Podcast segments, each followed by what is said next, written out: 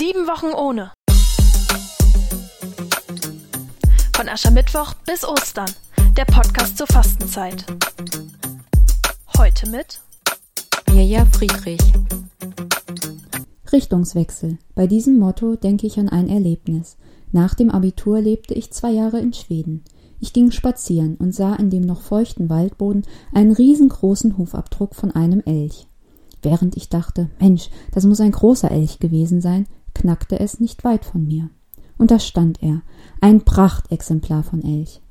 Als ich meine Kamera aus der Tasche holte, lief er davon. In meinem jugendlichen Leichtsinn rannte ich ihm hinterher, in der Hoffnung, ein schönes Foto machen zu können. Und so kam, was kommen musste. Ich war so auf dieses Tier fixiert, dass ich mich so richtig verlaufen hatte.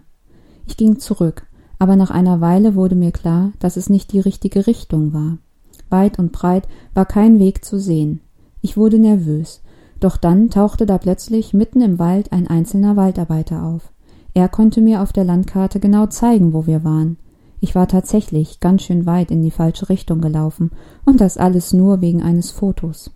Danke Gott, dass ich diesen Waldarbeiter getroffen habe und er mir helfen konnte, den notwendigen Richtungswechsel vorzunehmen. Sie hörten heute Mirja Friedrich.